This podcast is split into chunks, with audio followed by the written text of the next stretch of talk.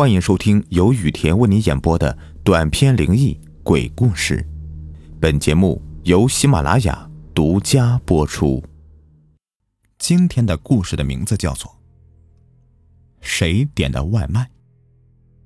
在这个世界上，有许多的人和无数的职业，有的是身价过亿的大老板，有的是微乎其微的小演员。每个人都有着不同的生活方式，而我。是一个外卖骑手，算起来，我做外卖骑手已经有半年的时间了吧。作为外卖员的辛苦，只有自己最清楚了。无论是刮风下雨，都要风雨无阻，尽全力的将单子及时的送到客户手里。直到现在，我做到了零差评，并不是有多骄傲，因为一切努力都是为了生活。可是最近呢？我接到了三次奇怪的单子，最终因为这件事彻底改变了我的生活，而且更为我今后的人生也蒙上了一层挥之不去的阴影。记得第一次接到这个单时，我并没有在意，像往常一样，按照地址将外卖的米线送到阳光小区 A 栋十五楼的五单元幺零幺室。我会记得这么清楚。是因为接下来几次单，也都是这同一个地址。说起来，这单子从一接到我就开始倒霉了。先是路上发生了点事故，结果延误了送餐时间。这是我第一次失误呀，忙打电话过去，想向对方解释一下什么情况，稍微多给我点时间。但是对方并没有接电话。等我终于解决好事故，急匆匆地赶到了阳光小区幺零幺室，顾不上缓口气儿，连忙的抬手就敲门。低头看了看手里面拎的米线，因为感觉抱歉，所以特意还多买了一瓶饮料，想着等一下要好好道歉呢，只希望对方能够通情达理，不要给我差评。然而，我等了一会儿，门也没有打开，门里面似乎……也没有半点动静，我只好抬手又敲了敲门，可等了一会儿，仍然没有人给我开门。我想着，该不会是对方等不及了，所以出门了吧？只好拿出手机，想要再拨过去电话。也就在我一低头看到手机屏幕的功夫，耳边突然传来“啪嗒”一声，这样的一个声响。我一愣，忙抬头看过去。就看到眼前的门慢慢的打开一道不宽的缝隙。我先说，原来是有人的呀。连忙一边递过去米线，一边道歉说：“啊，这您点的米线，不好意思啊，因为路上发生点事故，所以送来晚了，真的很抱歉。我买了一瓶饮料。”我正说着呢，就看到从门缝里面缓缓的伸出一只苍白的手来，那应该是一个女人的手，很纤细。而且白皙，确切的说呀，那种像纸一样的白，我从来没有见过这样白的一只手。那手一直保持伸出的姿势没有动，我突然反应过来，赶忙把拎袋递了过去，然后看着那只手提着米线，又缓缓的缩回到了门缝里，随后门就关上了，又没有了动静。我盯着那扇门，有点反应不过来。对方并没有按预想中的责备我，这让我感到很意外。离开的时候还是放心不下，先说该不会是已经收到差评了吧？我整个下午都在惴惴不安，时不时的拿出手机来看一看。然而，事实上我是多虑了，我的确没有收到来自幺零幺的差评，最终是彻底放下心来。我心存侥幸的想着，自己是遇到了一个心地善良的人了。两天后，没想到我又接到了阳光小区幺零幺的单子。当时也没什么感觉，只是想着既然这么巧，就特意的又买了杯奶茶，以表示之前的没有给差评的谢意。于是我再次站在了一个人的幺零幺的门外，已经想好了要说些什么感激的话了，然后抬手敲了敲门。在等待的过程中，我保持着面带微笑。直到脸上的笑撑不下去了，那扇门还是没有动静。有了之前的经历，我只当对方是睡着了，或者是没有听到，于是我又抬手连续的敲了一会儿，手上也多用了一些劲儿。果然，我听到啪嗒一声细微的声响，忙放下了手，然后看着那道门又慢慢的推开了一条缝隙，随后，一只苍白的手从门缝里面探了出来。我看着那只依旧苍白的手接过了我递过去的米线。留意到那手背上面多了几道紫红色的淤痕，衬着白色的肌肤显得特别明显。那只手又悄无声息地缩回到了门后面，那道门又慢慢地关上了。结果我想好的道谢的话是一句都没有说出来，看着那扇紧紧关闭的门，心下只觉得奇怪：我是第一次碰到这样的顾客呀。如果说是……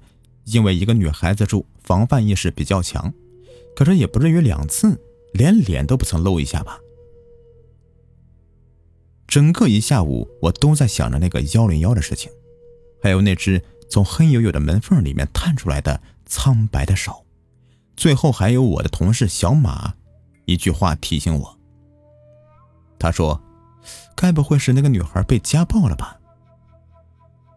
于是我再联系到了那个手背上面的淤痕，我立刻脑补出一个可怜无助的柔弱女子，被男人经常施以暴力，整日里浑身上下都是伤痕累累，性格也变得越来越懦弱胆小，甚至不敢面对外人。因为这样的想象，我对幺零幺门后的女孩不由得心生几分同情和担心来。也不知道是不是因为这样的我的挂念。没想到两天后，我竟然又接到了来自幺零幺的订单。要知道，这简直太巧了吧，就像是特意安排好的让我接的单子一样。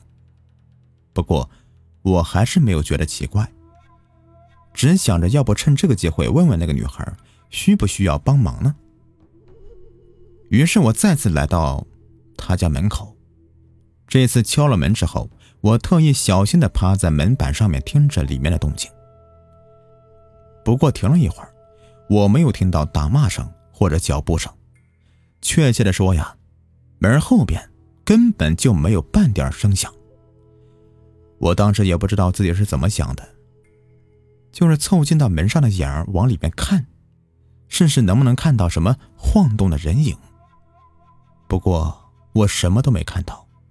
就隐约的看到里面是一片红色，我想猫眼那边也许是被什么东西给盖住了吧。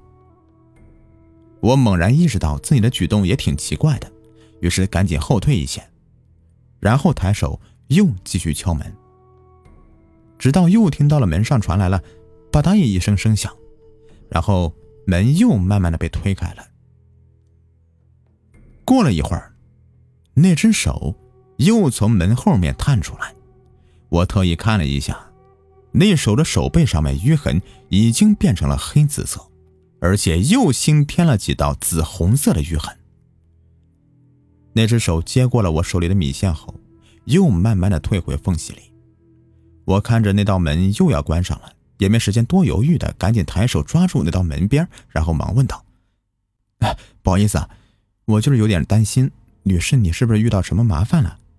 之前我送餐迟了，你没有给我差评，我挺感谢的。所以如果你有什么麻烦的话，也许我能帮个忙。我其实不是个喜欢多管闲事的人，但是这个幺零幺的女顾客就是让我挺在意的，所以我就这么的说着，表达自己的善意。可之后就渐渐的感觉到有点不对劲儿了。首先是我抓住门的手，清晰的感到那种超乎的冰冷。手下是黏糊糊的那种感觉，不光如此，从门缝里面钻出的那样的冷风，也让人觉得发阴的冷，拂过肌肤就像是钻进骨子里的寒。那一瞬间，我身上的汗毛都根根竖起，而且我还清楚的闻到了从门后面飘出的一股臭气，就像是尸体腐烂的恶臭味。当然，我从来都没有闻过尸体腐烂的味道，就是觉得。那种忍受不了的气味，而且立刻意识到不太正常了，我立马就怂了，吓得缩回了手，可两脚就像是钉在地上一样动弹不得，只能死死的盯着那道黑黝黝的门缝。我也不知道在害怕什么，就是大气儿都不敢喘一下。过了一会儿，我看到那只手握着门把手，然后门便缓缓的关上了，直到确定那扇门再也没有了动静，我浑身紧绷的神经才一放松，顿时有一种虚脱感，也顾不上什么了，扭头赶紧的就逃也似的跑掉了。在烈日炎炎的六月天里，我的短袖已经是被冷汗打透了。这时候我再回想。我终于意识到了，这个幺零幺真的有古怪，应该说是相当诡异了。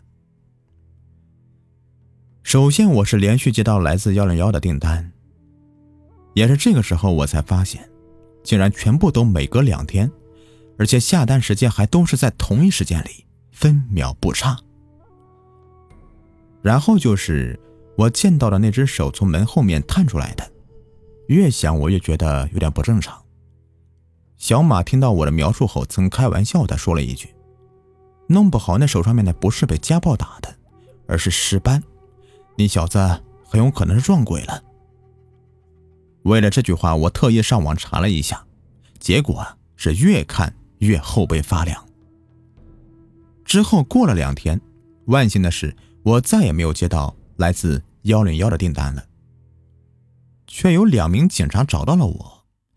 只是询问了我关于给幺零幺是否送餐的问题，我知道很有可能是出事了，所以便如实的说了前后送的三次单的情况。警察做完笔录之后就离开了。想起当时警察离开时的古怪的神情，我自然是不放心的。所以在第二天，我路过阳光小区的时候，特意停下车打听了一下，没想到这一打听。让我顿时吓得是毛骨悚然，而且一阵阵的后怕。可以说，整个阳光小区都在议论着。昨天从幺零幺里面抬出去一具尸体，死者是一个刚刚离异的独居女人，或许是刚刚离婚，心情不好，所以呀一直不怎么出门，而且邻居总看到有送外卖的过来。再后来，前夫上门求复婚，被女人拒绝了。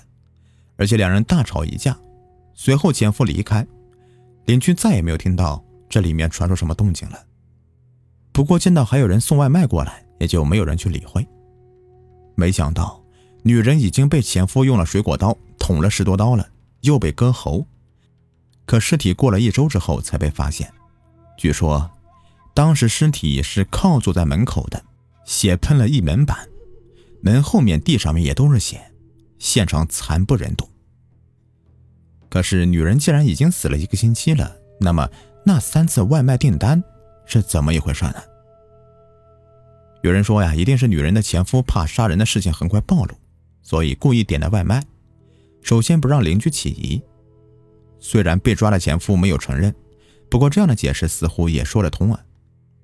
我想，也许只有我清楚，女人尸体旁边的那三袋米线。外加一瓶饮料，一杯奶茶是怎么回事吧？可是，对于这个事，我不敢再提起一个字，更不敢去想。那天我趴在门板上的猫眼里面往里面看，看到那一片红色是什么，以及门后面的情景。事情到这里面呢，似乎已经结束了。好吧，我也真的以为这个事就这样过去了。却没想到有一天，我再次收到了来自阳光小区幺零幺的订单，而且还是和那三次的订单一样，同一时间。这就是为什么我辞职了这个送外卖的原因了。而且直到现在，我在听到手机突然传来的一声短信铃声，整个人都还是会被吓得立刻一抖，然后惊恐的看着手机里面那条来自。阳光小区幺零幺的外卖订单。好了，这送餐有风险，开门需谨慎呐。不知道我的听友中有没有外卖小哥呢？这个呀，真是一个风雨无阻、不分白天黑夜的一个职业，你们辛苦了。每当大半夜的，我看到路上穿梭的外卖小哥，我都颇有感慨。有的人这时候已经睡了，而有的人呢还在点外卖。那些人这么晚了都还在吃，我为什么不能吃呢？啊，跟减肥说再见，吃吧。每次我熬夜工作或者犯困的时候，我都会先泡上一杯浓浓的于田川咖啡。我还记得第一次喝这个咖啡的时候啊，这第一口感觉还挺苦的，但是在咽下之后细细一品，我的天哪，这咖啡太香了！从此于田川咖啡啊就成了我每天工作的伴侣了。我当时在天猫里面买的是三十五一盒，现在我们和他们达成合作了。从我故事的链接里面去购买，只需要二十五元，比之前便宜了近三分之一啊，等于打了七点二折，并且在外壳上面也会使用雨田故事的名字，代表是我们的听众专属包装。我用余生的幸福做担保，这款咖啡很值得一试啊！实在是怕没底的话，可以先去天猫里面搜搜看啊，销量第一的就是它了，然后回来从我账号主页的。商品橱窗或者这个故事的进度条上方的购物车图标点进去下单，不需要领券，也不需要跳转其他的购物平台，直接在喜马提交订单的。听雨田故事，喝于田川咖啡。